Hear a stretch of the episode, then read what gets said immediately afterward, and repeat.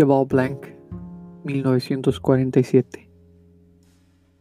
Alex acarició su cartera y sacó la tarjeta para pagar. Miró la botella de vino y quedó cautivado.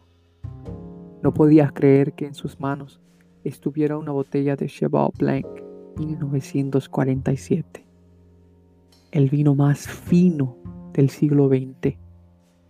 Al llegar a casa, llamó a sus amigos y a su familia para que vinieran a ver la botella y celebrar el año nuevo. Claro, Alex no sirvió el vino. La botella era solo para mostrarla y sacarla en ocasiones especiales, pero nunca para beber de ella. Cada año nuevo, Alex sacaba la botella y bromeaba con su familia. Él les decía que abriría la botella, pero al final la colocaba en su sitio sin abrir. El chiste pronto se hizo viejo y pasó a ser tradición junto con las uvas y el beso de Año Nuevo. Alex empezó a perder la memoria a partir de los 57. El año nuevo del 2017 olvidó sacar la botella, olvidó cuántos años tenía, olvidó quién era. Los años que siguieron fueron duros para la familia, pero los vivieron muy unidos.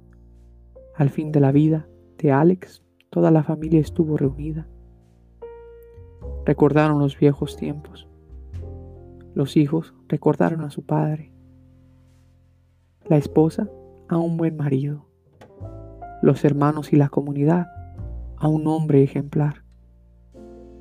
El funeral no fue triste estuvo lleno de buenos recuerdos y risas. Celebraron la vida de un hombre honrado. Sus hijos eran el vivo ejemplo de Alex. Eran hombres y mujeres piadosas. Incluso dos de sus hijos habían ingresado a la vida religiosa. En su memoria, la esposa de Alex fue por la botella de vino para bromear con todos como hacía su esposo. Al coger el, vino, vio debajo de él una nota que leía, para mi hijo Miguel Ángel. Después de bromear con los presentes, la madre le entregó a, a su hijo la botella y la carta. La nota solo decía, la botella es tuya, ya sabes qué hacer con ella. Un domingo un sacerdote abría una botella de Cheval Blanc 1947. La vació en el cáliz, la elevó y pronunció las palabras de consagración. Ese domingo la iglesia celebró Corpus Christi con el mejor vino transformado en sangre y un santo llamado Alex estaba presente.